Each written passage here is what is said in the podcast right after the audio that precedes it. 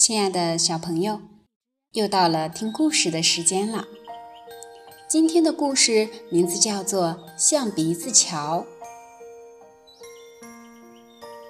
森林中有一条小小的河，河不宽，小猴子、小狗熊一跃就过去了。可小白兔、小老鼠就不行，它们太小了。跳不过河去，常待在河边发愁。大象看见了，心想：“我该帮帮他们呀。”它住到小河边上，小动物要过河，它就用长长的鼻子把它们卷起来，送到河对岸去。小白兔、小老鼠可高兴了。让大象的鼻子卷着，就像坐飞机一样，飞到河对岸了。他们常这么对小猴子、小狗熊说。小猴子、小狗熊听了，好羡慕。他们来到河边，装出生病的样子。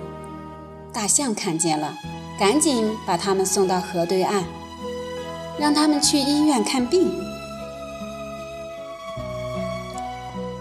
真的很舒服，很好玩儿。小猴子、小狗熊悄悄地商量：“以后我们也让大象送过河。”大象心肠好，不计较。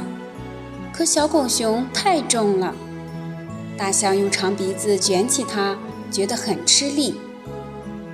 没几天，大象就觉得鼻子酸酸的，很难受。他到医院看病去了。呀，这下糟了，没人送大家过河了。都是你们，自己会过河，还要大象送，把大象累病了。小白兔一埋怨，小狗熊和小猴子的脸红了。咱们不能老是让大象送。咱们该在河上架桥。小猴子想了个主意。对对，我这就去砍树。小狗熊说着跑了。咱们把桥做成象鼻子的样子，这样从桥上走过，就会觉得还像坐在象鼻子上。小白兔说。于是，小老鼠在小狗熊砍来的树干上啃呀啃，啃成个像鼻子的样子，真有趣。然后大家齐心协力把桥架上小河，现在过河真方便。大象看完病，急急忙忙赶回来，它惦记着小动物呢。远远的，他看见小河上有个弯弯的东西，那是什么？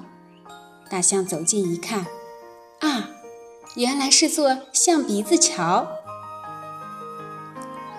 现在不需要你送我们过河了，小动物们笑盈盈地对大象说：“不，不过我们希望你还是和我们住在一起。”我们需要你这个热心的大朋友。